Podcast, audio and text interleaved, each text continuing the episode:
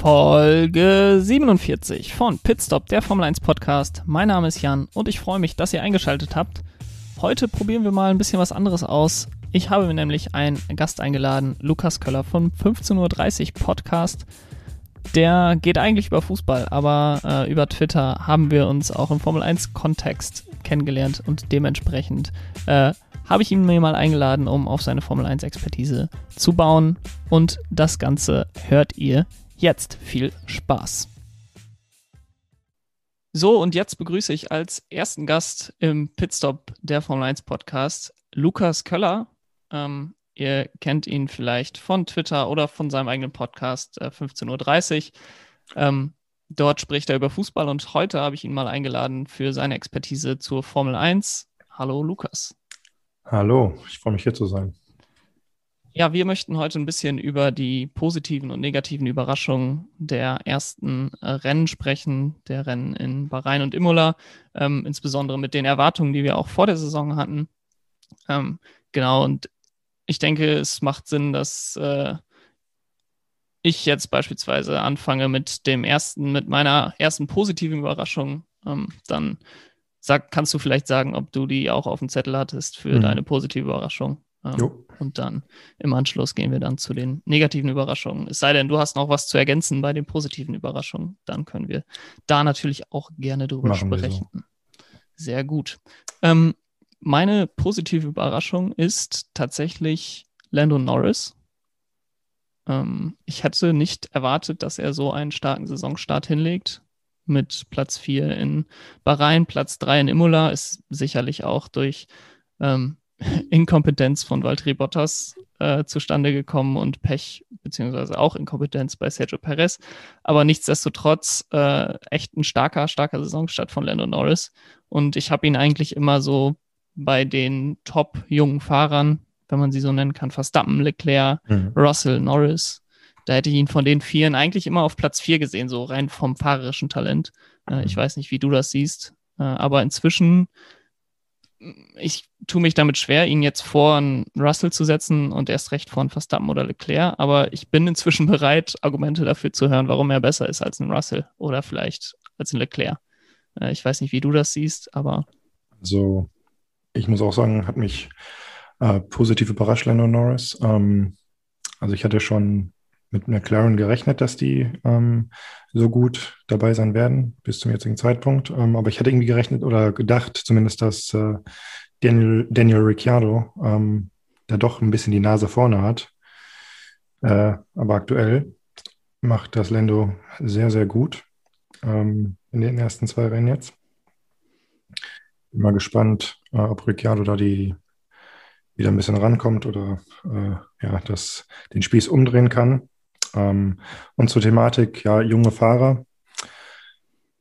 Äh, ich tue mich da schwer. Ähm, also Verstappen ist das Nonplusultra, glaube ich.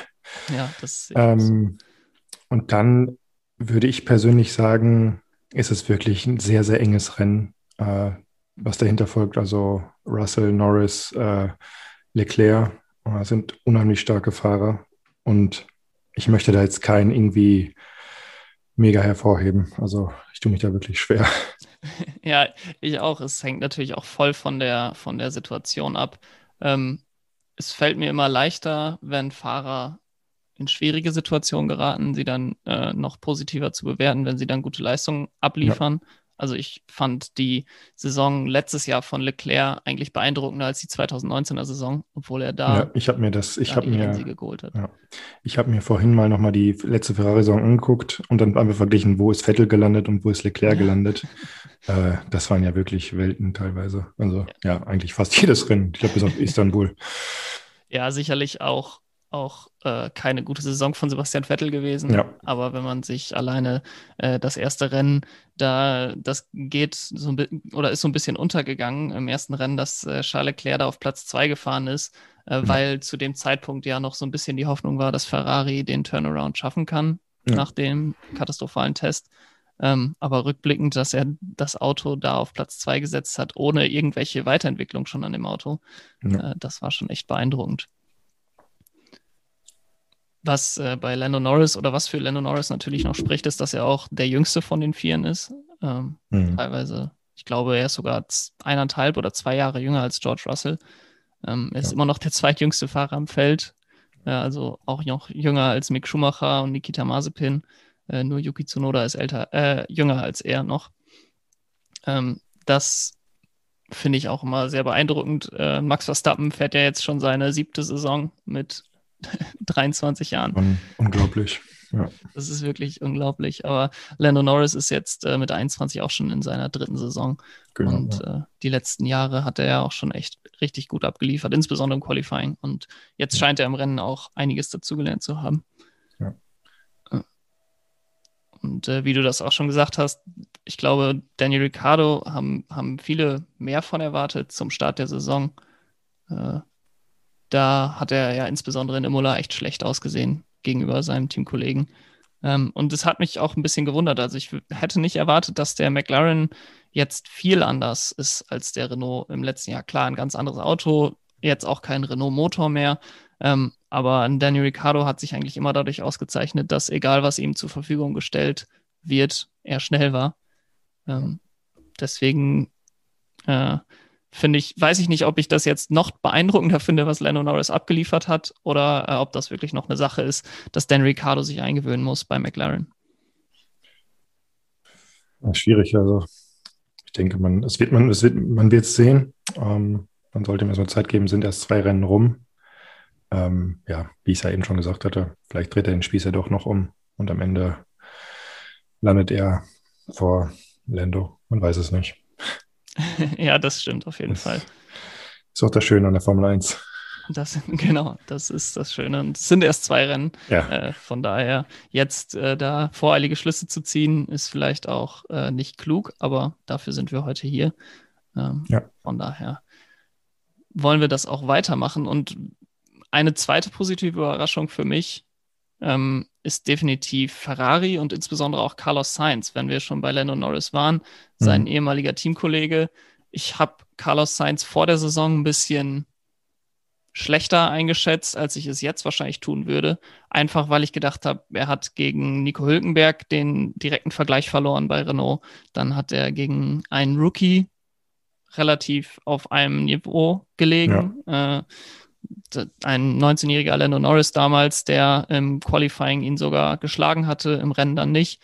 Mhm. Äh, aber nichtsdestotrotz war ich da nicht unbedingt von überzeugt, dass er jetzt bei Ferrari der Heilsbringer wird und bessere Leistungen als Sebastian Vettel abrufen könnte. Ähm, aber er hat mich da echt überzeugt. Klar, das Auto profitiert durch die High-Rake-Einstellungen äh, mehr durch die Regeländerungen, als das vielleicht äh, Renault bzw. Alpine tut oder Aston Martin. Ja. Äh, aber der Motor ist weiterhin zwar konkurrenzfähiger als letztes Jahr, aber ich glaube immer noch der schwächste im Feld. Das hat man in Imola relativ deutlich gesehen bei der Straightline mhm. äh, Speed. Ähm, aber nichtsdestotrotz Sainz gute Leistung in den ersten beiden Rennen und ich hätte ihn deutlich weiter hinter Charles Leclerc erwartet. Das auf jeden Fall. Also Ferrari auch für mich eine, eine Überraschung äh, die Saison. Die hatten ja ein wir hatten es ja vorhin kurz mal angesprochen, deren 2020 war ähm, vielleicht ein bisschen schwieriger, sage ich mal, um es milder auszudrücken, für Ferrari-Verhältnisse. ähm, und ich hätte wirklich nicht gedacht, äh, dass sie zum jetzigen Zeitpunkt ja, so gut dabei sind. Also das ist wirklich eine positive Überraschung für mich auch.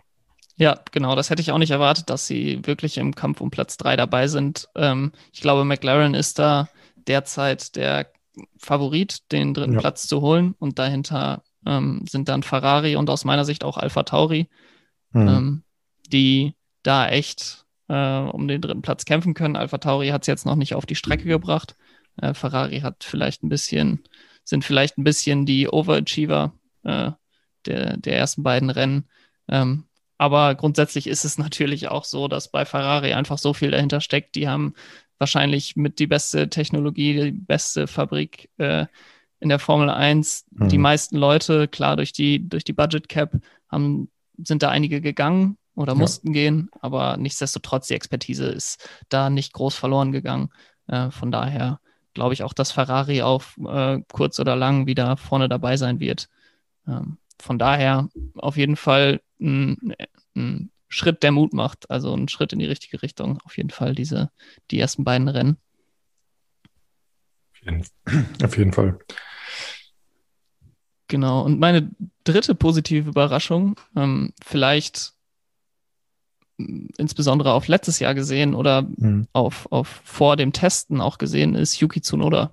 Also ich muss sagen, für ihn kommt irgendwie so alles zusammen. Er, klar, hat es jetzt noch nicht auf die Strecke gebracht, hat äh, im ersten Rennen Platz 9 geholt nach einem etwas enttäuschenden Qualifying, hat dann äh, im letzten Rennen keine Punkte geholt, wenn ich mich richtig erinnere. Er hat ja ähm, da das Auto in die Wand gesetzt im Qualifying und ist von Platz 20 gestartet. Aber sonst, er ist schnell, er ist äh, in einem Auto, was konkurrenzfähig ist. Und es erinnert mich, finde ich, bei Alpha Tauri so ein bisschen an Racing Point zu Beginn der letzten Saison. Also richtig, richtig gutes äh, Testen. Dann hat man es in den ersten Rennen wirklich nicht auf die Strecke gebracht. Äh, mit einigen Problemen hatte man zu kämpfen. Aber über die Saison hat sich dann so eine Konstanz entwickelt und man hat bis zum letzten Rennen äh, um Platz drei in der Konstrukteursweltmeisterschaft gekämpft. Und auch wenn ich äh, erwartet hatte, dass Alpha Tauri sich verbessert, nach dem, insbesondere nach den Tests, äh, hätte ich nicht geglaubt, dass sie wirklich so nah dran sind an McLaren und Ferrari von der Pace. Äh, Gasly ja zweimal auf Platz 5 im Qualifying gewesen. Ähm, und Tsunoda finde ich richtig, richtig stark. Also da hätte ich nicht mit gerechnet nach der einen äh, Saison in der Formel 2, dass er direkt auf Pace ist in der Formel 1. Ich habe ja ihn letztes Jahr auch in der Formel 2 so ein bisschen ja, verfolgt, geguckt. Ähm, und ich hat, mir hatte da sehr gut gefallen in der Formel 2. Ähm, und als dann eben die ja, Mitteilung kam, dass er da nächstes Jahr bei, bei Alpha Tauri fahren wird, da habe ich gedacht, das hat er sich verdient. Ähm, ich glaube, er wurde letztes Jahr Formel 2, jetzt muss ich kurz überlegen. Ähm, P3, P3 mhm. wurde Dritter, genau. Ja. Hat ja am letzten Aber, Wochenende in Bahrain noch einen Sieg, glaube ich, und einen zweiten Platz geholt. Genau, also ich, ich glaube, er war auch äh, bester Rookie in der Formel ja. 2. Ja, also hat er sich meiner Meinung nach das, das Formel 1 Cockpit die Chance zumindest äh, voll verdient. Ähm, ja, gut, jetzt hoffe ich natürlich nicht, dass ihm ein gleiches Schicksal ereilt wie vielleicht viele andere RB-Junioren, wenn es mal nicht so läuft, dass Dr. Helmut Marko da nicht zu schnell wieder ungeduldig wird. Ähm, aber bisher, ja, macht einen soliden Job, finde ich. Ähm, und auch hier bin ich gespannt, was da noch folgt. Ich glaube auch, also die, die Gefahr, dass ihm das gleiche Schicksal wie einem Alex Albon ereilt, ähm, ist relativ gering. Einmal glaube ich, dass er talentierter ist, dass er besser ist. Ähm, und zum anderen glaube ich, dass man jetzt bei Sergio Perez bei Red Bull so ein bisschen damit auch plant, okay, wir haben jetzt hier eins, zwei, vielleicht sogar drei Jahre eine Übergangszeit. Mhm. Drei Jahre glaube ich eigentlich nicht, aber vielleicht sind es zwei Jahre, äh, bis wir zu Noda da wirklich ähm, befördern können in diesen äh, Red Bull-Sitz. Sergio Perez war jetzt, äh, hat jetzt noch nicht so sehr abgeliefert in den ersten beiden Rennen, aber das ist keiner, den du in der Mitte der Saison runterschickst Nein. zu Alpha Tauri. Und da, das wird Sergio Perez auch nicht mit sich machen lassen. Ähm, und der wird da auch seine Punkte noch holen. Ja, ich denke also, da rein P5 noch gefahren am Ende des Rennens. Ja. Äh, hat ja sehr unglücklich angefangen. Ähm, mit dem Start aus der Boxengasse, ja. Und äh, Imola Qualifying P2. Äh, und dafür lief das ja, Rennen dann eher nicht so äh, positiv. Nee, genau. Ja. Der, der Dreher hatte schon äh, sehr an Alex Albon letztes Jahr in Imola erinnert. Ja, ja. Äh, nichtsdestotrotz auf jeden Fall das Qualifying P2. Ich glaube, er ist der Erste gewesen äh, seit äh, Ricardo 2018, der Max Verstappen äh, ja, geschlagen hat im Qualifying.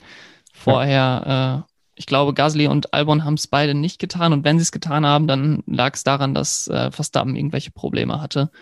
Ähm, genau, bei Gasly hatte das mal geschafft, Kanada 2019, aber wie du es angesprochen hast, da hat er, glaube ich, Verstappen irgendwelche Probleme oder irgendwas anderes ja. war da, gelbe Flagge oder so, ich weiß nicht mehr. Genau, auf jeden ja. Fall äh, sehr, sehr, sehr, sehr beeindruckend, dass das mal wieder jemand geschafft hat. Sehr, sehr beeindruckend auch für Max Verstappen. Mhm. Ähm, genau. Und ich glaube, Yuki Tsunoda, es könnte eine interessante Mischung werden mit Max Verstappen. Äh, sind ja beide ein bisschen Heißsporner auf der Strecke. Mhm. Ähm, aber von mir aus kann das gerne kommen. Ich glaube, Yuki Tsunoda ist vom Talent her äh, auf jeden Fall dafür geeignet.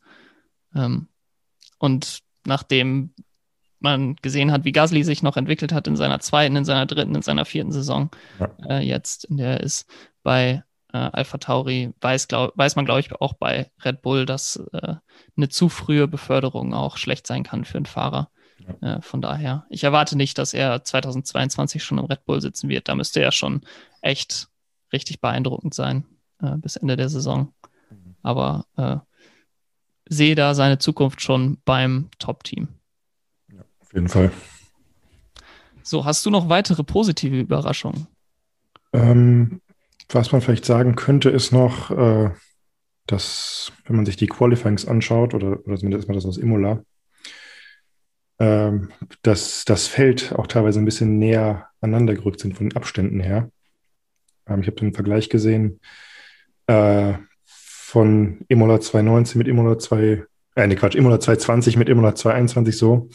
Ähm, und ich glaube, irgendwie der Abstand von P1 zu P3 war 2020 äh, irgendwie eine halbe Sekunde. Äh, jetzt hattest du ja zwischen P1 und P3, ähm, wie viel waren das jetzt? 0,045 Sekunden oder so? Ja, irgendwie sowas auf jeden und Fall. Zwischen und zwischen P1 und P7 lagen auch irgendwie nur äh, drei Zehntel oder vier Zehntel. Und wenn die Runde von Lando Norris nicht gelöscht werden genau. geworden wäre, dann wäre es noch knapper gewesen. Dann wären es die Top 4 gewesen in dem. Ist ein, eine positive Überraschung, positiver ja, äh, Effekt. Oder ja, auf jeden Fall. Es ist so ein bisschen die Gefahr oder wurde schon häufiger geäußert, inzwischen der Gedanke, dass diese eine kleine Regeländerung, dass man den Unterboden begrenzt hat, ja. ähm, eigentlich schon da, den Effekt hatte, den man hofft, dass die 2022er Regeln hat und es dann ab 2022 wieder dazu kommen kann, dass irgendein Team Mercedes-like äh, plötzlich einen riesen Vorteil hat, weil sie mhm. irgendein, irgendein Schlupfloch entdeckt haben in den Regeln und äh, deswegen man da ein bisschen Angst hat, dass diese, dieses Zusammenrücken da dann wieder auseinandergezogen wird. Ja. Wo, wobei ich bei Qualifying-Zeit noch ein bisschen vorsichtig sein möchte, ist, mhm. weil in, also in Imola waren die Zeiten ja eng beieinander, mehr oder weniger. Ähm, aber wenn, aber Bahrain, als Verstappen auch wirklich die Strecke gebracht hat, der war, glaube ich, eine, wie, viel schneller war der als Hamilton? Ja, Drei Zehntel, dreieinhalb, vier Zehntel, ja, ja, genau. genau. Ja. Ähm, und ich glaube, Verstappen hat auch seine Runde in Imola, hat auch später mal nicht gesagt, nicht wirklich hinbekommen.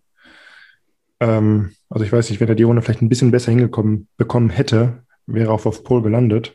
Ähm, und dann wäre es vielleicht nicht so knapp geworden. Das glaube ich auch. Nichtsdestotrotz glaube ich, dass auch der Abstand zwischen einem Team wie McLaren, die derzeit wahrscheinlich das drittbeste Team sind, ja. und äh, Alfa Romeo, die das achtbeste Team sind, dass der Abstand auch kleiner geworden ist. Ja, also Fall, ja. insgesamt, äh, ich glaube, dass wir häufiger mal äh, eine Überraschung sehen, dass ein Team aus dem Mittelfeld in Q1 ausscheidet, womit man mhm. nicht gerechnet hat. Also das ja. ist nicht, das ist nicht mehr nur eine Sache zwischen äh, Williams, Haas und Alfa Romeo. Wer von den drei Teams kriegt eine, äh, einen Fahrer in Q2, sondern das kann echt mal passieren, äh, wie das ja auch in Bahrain schon Sebastian Vettel und äh, ich glaube Esteban Ocon war es, äh, wenn ich mich richtig erinnere, dass die dann auch in Q1 ausscheiden.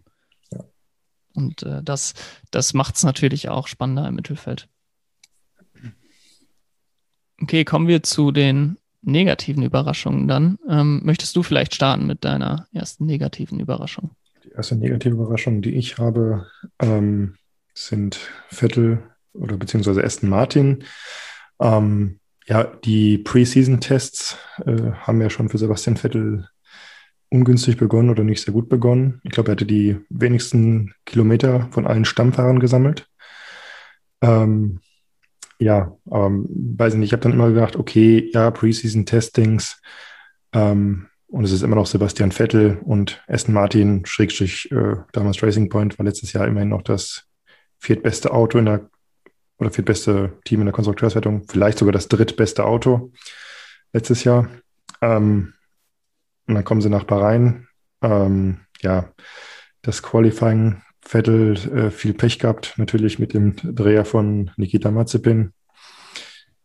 Äh, dann auch Strafrückversetzung äh, durch Missachten von gelben Flaggen.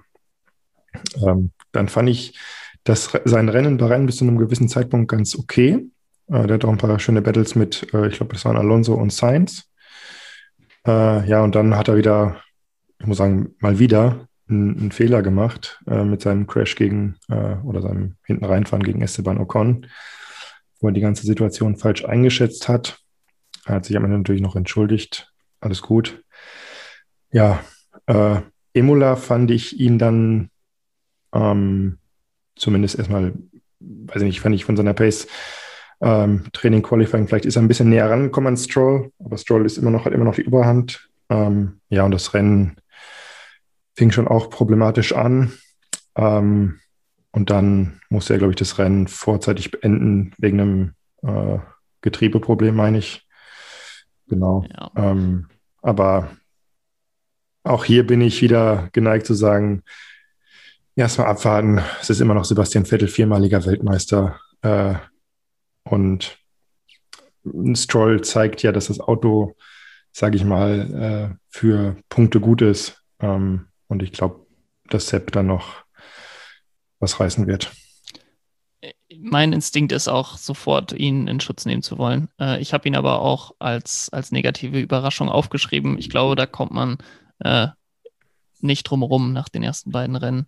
Äh, du hast angesprochen, diesen sehr strangen, nicht erklärbaren Unfall mit Esteban Ocon, mhm. ähm, wo er wirklich komplett die Bremszone falsch einschätzt und ihm einfach hinten drauf fährt. Ähm, und der, den Testmangel, du hast es auch schon gesagt, da will ich auch eigentlich nicht zu viel zuschreiben. Ich habe es auch schon mal gesagt. Äh, niemand sagt am Ende der Saison, ja, Sebastian Vettel wurde jetzt zwar von Lance Stroll geschlagen, aber wisst ihr noch, beim Testen in Bahrain, da hat er auch an zwei Tagen nicht besonders viel gefahren. Ähm, da, da sind keine guten Ausreden. Ähm, ich hatte auch das Gefühl, dass er deutlich komfortabler ist im Auto äh, in Imola, dass er mhm. da ähm, insbesondere im Qualifying auch ganz gut ausgesehen hat, vielleicht dann zur falschen Zeit auf der Strecke war. Er hat seine äh, Runde in Q2, wenn ich mich richtig erinnere, recht früh gesetzt, äh, wurde dann von den Fahrern, die hinterher noch kamen, äh, wieder überholt.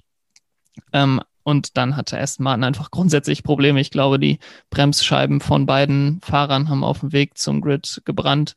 Mhm. Ähm, dann, ja, der Getriebeschaden weil ich weiß nicht, wie sehr das ein Getriebeschaden war. Er lag ja zu dem Zeitpunkt, glaube ich, auf Platz 13 oder Platz 14. Ja. Äh, ich weiß nicht, ob da das kalkuliert war, dass er jetzt ein neues Getriebe bekommt fürs nächste Rennen und die deswegen das Rennen quasi aufgegeben haben. Ähm, da bin ich ehrlich gesagt auch nicht sicher, ob das so funktioniert, ob er da trotzdem eine Strafrückversetzung hat oder nicht. Aber es wirkte, ja, das war jetzt nicht, das war jetzt, glaube ich, nicht der Grund, warum er so schwach war in Imola. Aber grundsätzlich Aston Martin hatte einfach super viele Probleme. Ich, äh, Aston Martin will ich das als Team eigentlich noch mehr in Schutz nehmen als Sebastian Vettel. Äh, Lance Stroll hat ja auch recht gute Leistung gebracht. Ähm, und dadurch, dass sie eben letzte Saison von so einem High-Rake-Konzept auf ein Low-Rake-Konzept umgestellt haben, äh, sind sie jetzt natürlich die, das Team, was mit am meisten darunter leidet. Äh, ja, durch, die, durch diese Regeländerung, dass äh, der Unterboden verkleinert wurde. Ähm, was die FIA sicherlich auch nicht so geplant hatte, dass die Teams da unterschiedlich stark drunter leiden. Ähm, aber nichtsdestotrotz durch Aston Martin hat da, leidet da jetzt am meisten drunter und da müssen sie mit klarkommen. Ähm, ich frage mich, ob man sich jetzt Sorgen machen muss für 2020. Äh, sind, glaube ich, mehr Fragezeichen da, als sie sich erhofft hatten. Mhm. Ähm, vor der Saison hatte man gehofft, okay, wir haben jetzt Sebastian Vettel, einen richtig etablierten Fahrer. Ähm, wir haben genug Geld, um alles bezahlen zu können. Wir können auf jeden Fall die Budget Cap voll ausschöpfen. Ähm, und schließen einfach an an das vergangene Jahr, kommen vielleicht sogar auf Platz drei in der Konstrukteursweltmeisterschaft. Aber jetzt sind vor der großen äh, Veränderung im nächsten Jahr echt viele Fragezeichen da, ähm, die vielleicht auch alle beantworten, die sie vielleicht auch alle beantworten können. Ich bin da nicht ja. allzu pessimistisch. Ich glaube, auf lange Sicht ist Aston Martin äh, ein gutes Formel-1-Team, aber das hatte man sich sicherlich anders vorgestellt vor der Saison.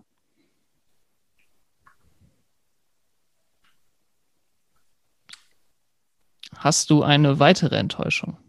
Eine weitere Enttäuschung habe ich und jetzt ist äh, vielleicht eine Enttäuschung, wo jetzt viele sagen werden, naja, äh, da konnte man jetzt nicht allzu viel erwarten von dem. Aber ich, ich habe es auch nochmal trotzdem äh, gemacht. Äh, und zwar geht es um unseren ja, F1 oder ein Liebling vieler F1-Fans, Nikita Mazepin, äh, Teamkollege von Mick Schumacher, der ja eher negativ behaftet ist, vor allem durch das, was da auch abseits der Strecke passiert ist mit ihm. Äh. Aber ich habe mir gedacht, okay, der Junge wurde letztes Jahr P4 oder P5 in der F2-Wertung, ähm, hat Rennen gewonnen. Und deshalb war ich ihm bereit, eine Chance zu geben, erstmal gucken, wie er sich macht und so. Äh, aber bisher muss man sagen, ja, er ist den Erwartungen, die viele an ihn gestellt haben, auch äh, ja, negativen Sinne gerecht geworden.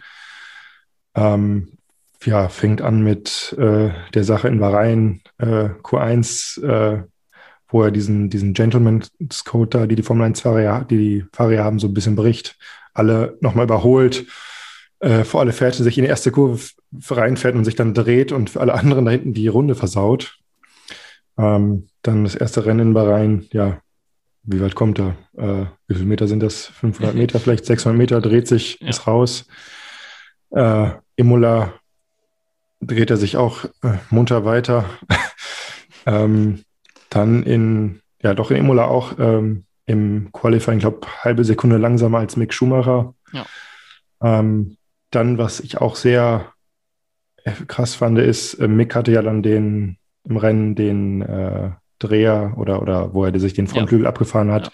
durfte auch teilweise nicht in eine Box reinfahren und so. Und er war dann trotzdem am Ende schon recht deutlich vor Mazepin. Ja. Ähm, Wobei, ja, da, ja, also. Da, ja. ist, ich bin auch echt äh, enttäuscht. Ja, enttäuscht ist vielleicht das falsche Wort, ähm, weil ich es nicht schlimm finde. Ja, also, gut.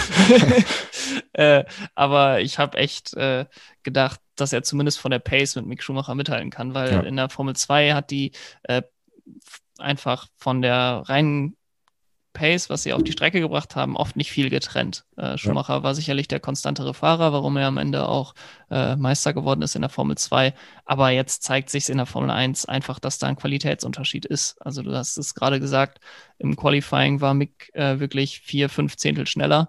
Mhm. Ähm, Haas ist natürlich insgesamt langsam, die laufen so ein bisschen unter ferner Liefen. Ja. Äh, nichtsdestotrotz, gerade dann ähm, zeigt sich ja, äh, ist das, ist das Duell der Teamkollegen noch viel wichtiger, wenn man sich mit anderen Teams gar nicht messen kann und wenn man eigentlich äh, ja. ja. für sich fährt, äh, auch gar nicht groß andere Teams oder so dafür verantwortlich machen kann, äh, wenn was schief läuft. Und äh, wie du es schon sagtest, äh, Mick musste dann da in die Box. Ähm, ich glaube, was, was Mazepin da ähm, noch geschadet hat, ist, dass er ähm, die Haas sind ja genauso wie die Alpha Tauri ähm, und ich glaube Ocon auch auf Regenreifen gestartet und nicht auf den Intermediates. Mhm. Und Mick musste dann rein, weil er den Frontflügel verloren hat und hat dann natürlich die Intermediates bekommen. Ja. Ähm, und Mazepin äh, hatte dann die Regenreifen noch drauf. Aber nichtsdestotrotz, ich glaube, am Ende des Rennens waren es äh, 30, 40 Sekunden zwischen den beiden. Mhm. Und das, ja, das ist echt unglaublich. Es gibt ja jetzt Gerüchte, dass sein Vater wohl das ganze Team kaufen möchte, wenn Gene Haas äh, ja. die finanziellen Ressourcen da ausgehen. Ähm, ja. Ich weiß nicht, ob jetzt der Einfluss da ein Einfluss ist, wie erfolgreich sein Sohn ist, äh, ob das irgendeinen Unterschied macht. Mhm. Ähm, wenn jetzt Nikita Mazepin hinter jedem Fahrer, gegen den er fahren würde, eine halbe Sekunde dahinter liegt, ob der Papa dann vielleicht auch mal sagt, äh, Sohn, vielleicht probieren wir es mal in einer anderen Fahr Fahrserie, in einer anderen Rennserie. Ähm, ja. Aber ja, es scheint so, als würde er zumindest mal für ein paar Jahre bleiben. Und, äh, ich habe, äh, als ich mir das, die Notizen gemacht habe, so ein bisschen auch nachgedacht. Ähm, und diese ganze Mick oder, oder Schumacher-Mazepin, äh, Thema ab, deutlicher Abstand auch so, hat so ein bisschen was, finde ich, auch von, äh, ich glaube 2019 war das, Williams, Russell und mhm. Kubica. Ja. Williams ja mit Abstand, das mit Abstand schlechteste Auto. Ähm, aber Russell dann immer, glaube ich, deutlich, deutlich schneller als Kubica. Ja. Ähm, ja, und jetzt haben wir hier so ein ähnliches Szenario wieder.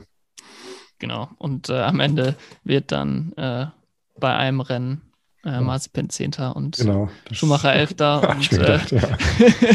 dann hat äh, Schumacher das äh, Team interne Duell klar verloren. genau. Äh, ja, es gibt ja immer noch Menschen, die das, oder Kubica-Fans zumindest, die das behaupten, äh, dass Kubica ja im Mercedes genauso gut aussehen würde, wie Russell das letztes Jahr getan hat bei dem einen Rennen. Ähm, ja, ich, ich finde es auch schwierig einzuschätzen, wie stark Mick wirklich ist. Ich finde, es ja. ist ein sehr gutes, gutes Zeichen, dass er, ähm, dass er seinen Teamkollegen da in Schach halten kann. Ja. Ähm, aber ja, es ist, glaube ich, auch kein wirklich, äh, wirklicher Gradmesser für das, was in Zukunft äh, auf ihn wartet in der Formel 1. Mhm. Schwierig. Hast du ein, eine weitere Enttäuschung, eine weitere negative Überraschung? Ähm, also ich tue mir jetzt schwer, das als Enttäuschung äh, abzustempeln. Ähm, wir hatten das ja mal ganz, ganz kurz vorhin angesprochen im der Vorrede Pre-Talk, äh, dass Alpha Tauri gutes Auto hat, ähm, aber es bisher noch nicht geschafft hat, ja, irgendwie entweder ist einer ein Fahrer gut und der andere ist dann eher so lala, da fehlt mir noch so ein bisschen die äh, ja. also nicht, ja, Konstanz oder weiß ich nicht, was nennt. Ja. Aber Potenzial ist auf jeden Fall da, dass das noch sich bessert. Das ja. Potenzial ist auf jeden Fall da. Ich ja. weiß nicht, ob das Auto jetzt nur besser geworden ist, dadurch, dass, dass diese Regeländerungen, äh, dass sie ja, die haben ja ein wirklich sehr steil angestelltes äh, Auto. Das ist einem, mhm. letztes Jahr ist mir das immer wieder aufgefallen, äh, wie der, der Alpha Tauri von hinten auch aussieht, dass äh, man da echt fast auf den Unterboden gucken kann. Ähm, aber ja, sie bringen es echt noch nicht wirklich auf die Strecke. Äh, deswegen sind sie bei mir auch irgendwo zwischen positiver und negativer Überraschung. Ähm. Jetzt haben wir sie auf beiden Seiten einmal genannt. Ich glaube, das ist auch fair. Ähm. Insbesondere Pierre Gasly zweimal auf Platz 5 qualifiziert und äh, steht jetzt, glaube ich, mit null Punkten da.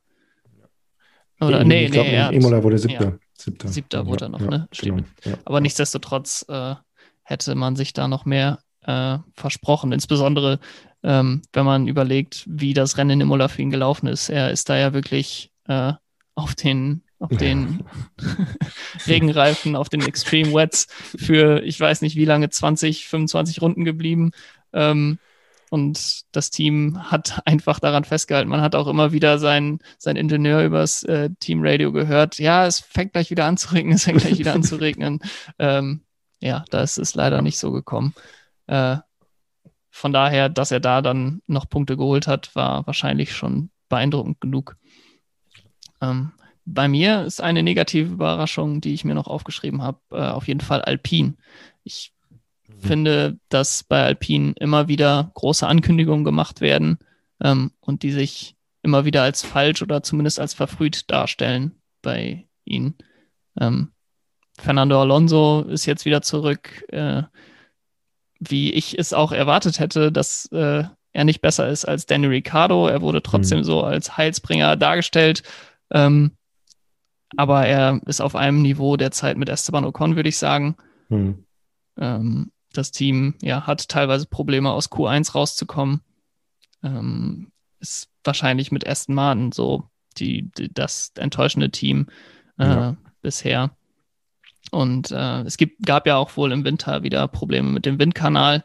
Ähm, das ist wohl ein Problem, was schon länger besteht. Ich habe da mal einen Artikel gelesen, dass äh, Cyril Abiteboul das nach drei Jahren oder so erst äh, wirklich mitbekommen hat, dass es da Probleme gibt und das dann auch reparieren lassen wollte. Ähm, das zeugt auch nicht unbedingt von, von großartigem Management. Nicht unbedingt, ähm, ja. Und derzeit ist da ja auch nicht wirklich klar, wer da das Sagen hat. Ähm, ist ja alles ein bisschen umgestellt worden. Äh, viele sagen ja, wenn einer es zu sagen hat, dort dann Fernando Alonso, äh, was ich auch spannend finde. Ähm, naja, und ich glaube, ähm, dass das eine ziemlich lange Saison werden wird für Alpine. Ja, hast du eigentlich schon ganz gut zusammengefasst. Also, ja, Alpine hatte ich auch irgendwie ein bisschen mehr von erwartet. Ähm, ja, bisher, muss man sagen, nicht wirklich überzeugend. Und die haben auch in Emola wohnen die 9. und 10. haben dann auch profitiert, haben dabei auch profitiert von einer Zeitschreibe von Kimi Räikkönen, glaube ich. Mhm, ja. Ähm, sonst wäre wahrscheinlich nur ein Auto in die Punkte gekommen. 10 und 11 gewesen, ja, ja genau. genau. Ja. ja. ja. genau, das äh, wird. Also auf der anderen Seite war auch irgendwo klar, dass sich welche von den Mittelfeldteams wieder verschlechtern. Ähm, mhm. ich glaube, man hatte an alle Teams hohe Erwartungen. Aston Martin, Alpine hatten ja ihr Rebranding äh, über den Winter. Ja. Da erhofft man sich natürlich immer, dass man da gut startet in eine neue Phase. Ähm, McLaren mit dem Mercedes-Motor hatte man äh, große Hoffnung drin. Ähm, dann Ferrari die Hoffnung, dass der Motor halbwegs wieder in Ordnung ist. Und mhm. äh, ja, das Alpha Tauri, von denen hatte ich eigentlich am wenigsten erwartet, von den Mittelfeldteams des letzten Jahres. Ähm, die haben sich eigentlich am meisten weiterentwickelt. Ja. Deswegen ist vielleicht äh, ist auch unfair zu sagen, dass Alpine sich jetzt zurückentwickelt hätte oder so, aber ähm, im Vergleich zu den anderen Teams eben nicht den Schritt nach vorne gemacht, äh, den es bräuchte, um wirklich um Platz drei kämpfen zu können. Ja, auf jeden Fall. Gut, dann wollen wir nach den positiven und negativen Überraschungen noch einen kleinen Ausblick auf das nächste Wochenende beziehungsweise auch auf den Rest der Saison ähm, legen. Nach zwei Rennen haben wir ja ein ziemlich eindeutiges Bild, welche beiden Fahrer sich äh, um die Formel 1 Weltmeisterschaft dieses Jahr ähm, ja, messen werden, welche beiden Fahrer dafür überhaupt in Frage kommen. Äh, Lukas, wer glaubst du denn wird am Ende der Saison Weltmeister werden? Ähm, ich habe vor Saisonstart mich auf Max Verstappen festgelegt und ich glaube, der holt den Fahrertitel. Also Max macht's. Super Max. Super Max. ja, ich, äh, wenn ich jetzt auf was setzen müsste, dann würde ich, glaube ich, auch auf Verstappen gehen. Ähm, wobei Mercedes, muss man sagen, in den, in den Jahren, als Ferrari richtig gut gestartet ist, also 2018, 2017, 2018, da haben sie es dann immer noch mal wieder rumgerissen in der zweiten Saisonhälfte. Ähm, ja, stimmt. Ja. Insbesondere 2018 haben sie ja ähm, nach dem, äh, ja, nach der Wende am Hockenheimring, wo es ja für Ferrari dann äh, in die ganz falsche Richtung ging, äh, haben die wirklich alles abgerissen ähm, und eine Serie hingelegt, die eigentlich in Abu Dhabi 2020 erst wirklich aufgehört hat. Ähm, also, ja. also ich glaube auch, dass Mercedes die Konstrukteurs-WM holt, ähm, weil ich sage auch, dass der Red Bull aktuell das stärkste Auto ist, aber ich würde sagen, dass Mercedes das stärkste Team ist, wenn du so ein ja. bisschen verstehst, wie ich das sagen, ich, wie ja. ich das meine, ja. ja. Deshalb glaube ich, dass am Ende Verstappen Fahrerweltmeister wird und mhm. Mercedes holt sicher am Ende die Konstrukteurskrone. Äh, ja, ähnlich, ähnlich habe ich das letztes Jahr gesehen, dass äh, Racing Point zwar das drittstärkste Auto hatte, äh, McLaren war aber das bessere Team und deswegen standen sie am Ende auf Platz drei. Das äh, glaube ich auch, wobei ich auch glaube, dass die stärkere Fahrerpaarung bei Red Bull ist, zumindest mhm. der stärkere zweite Fahrer. Ähm, der Vorteil von Valtteri Bottas ist wahrscheinlich, dass er das Team besser kennt. Sergio Perez hat jetzt noch so ein bisschen Eingewöhnungszeit, die braucht er sicherlich noch. Ähm, aber insgesamt muss ich schon sagen, dass Valtteri Bottas, ich habe ihn jetzt nicht bei meinen negativen Überraschungen gehabt, ähm, aber das Rennen in Imola war natürlich wieder, äh, ja, sehr, was sehr mir, Was ich jetzt nochmal Thema Bottas, was mir noch, was mir immer oft auffällt, ist, ähm, wenn Hamilton hinten so ein bisschen aus irgendwelchen Gründen hinten im Feld ist, dann schafft er es eigentlich meistens relativ locker, easy, sich nach vorne zu arbeiten. Passiert das bei ja. Bottas, wenn er irgendwo im Mittelfeld festhängt, dann hängt er da rundenlang irgendwie äh, hinter wem fest und kommt nicht voran, ne? Hinter Lance Stroll, ja. Und wird dann von einem Williams überholt. Ja, ja ähm, das ist mir auch schon aufgefallen. Ich fand, das war äh, letztes Jahr in Monza eigentlich der beste, ja, Monza, äh, beste Beweis. Äh, Valtteri Bottas hing da äh, die ganze Zeit auf Platz 6 oder 7 war es, glaube ich.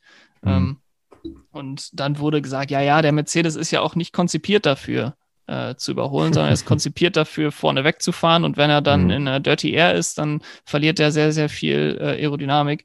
Und dann kommt äh, Lewis Hamilton für seine Strafe an die Box und überholt alle wieder und überholt auch Valtteri Bottas. Ja. Äh, ist am Ende ist er, glaube ich, Fünfter geworden. Ja, ähm, genau. Auf jeden Fall äh, ist die Entschuldigung ähm, bei Valtteri Bottas nicht wirklich valide, das sehe ich auch so. Äh, mhm. aber Imola war da wieder ein gutes Beispiel eigentlich für, weil äh, Lewis mhm. Hamilton sich ja auch wieder von, ich weiß nicht, wo er genau lag, Platz 6, Platz 7, äh, ja. quasi direkt vor Stroll und Bottas äh, wieder vorgefahren ist, dann ja. auf Platz 2. Genau. Ich glaube, äh, am Ende des Tages wird es Lewis Hamilton machen. Äh, ich, ich sehe ich sehe auf jeden Fall ist auch so, dass, dass Red Bull das beste Auto derzeit hat. Ähm, dass Max Verstappen vielleicht auch der talentierteste Fahrer ist im Feld. Mhm. Ähm, aber dann in den entscheidenden, in den entscheidenden Momenten oder die Erfahrung von Lewis Hamilton einfach äh, sehr krass nochmal reinspielen kann.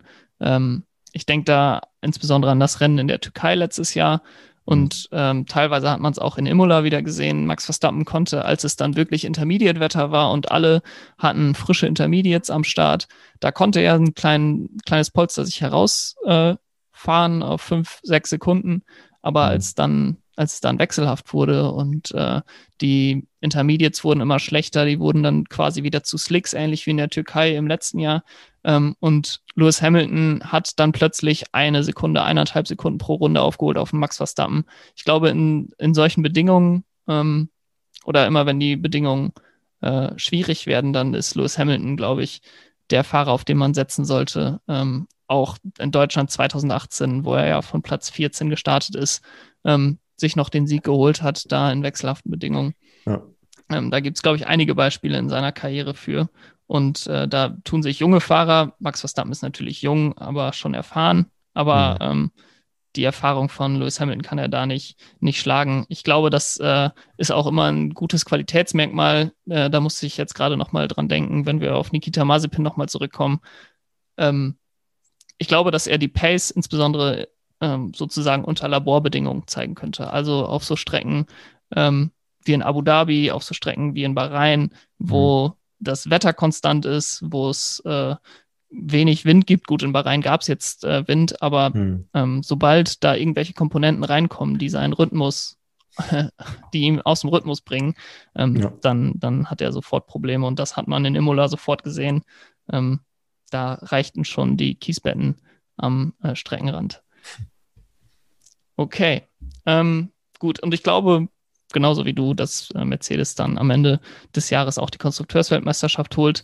Ähm, es wäre auch irgendwie passend, ein passender Abschluss so für die Ära von 2014 bis 2021, ähm, wenn Red Bull da jetzt nicht den äh, Titel holen würde, äh, sowohl den Fahrer als auch den Konstrukteursweltmeistertitel, äh, sondern Mercedes da die Dominanz quasi mit abschließt und dann hoffentlich ab nächster Saison nicht mehr dominant ist.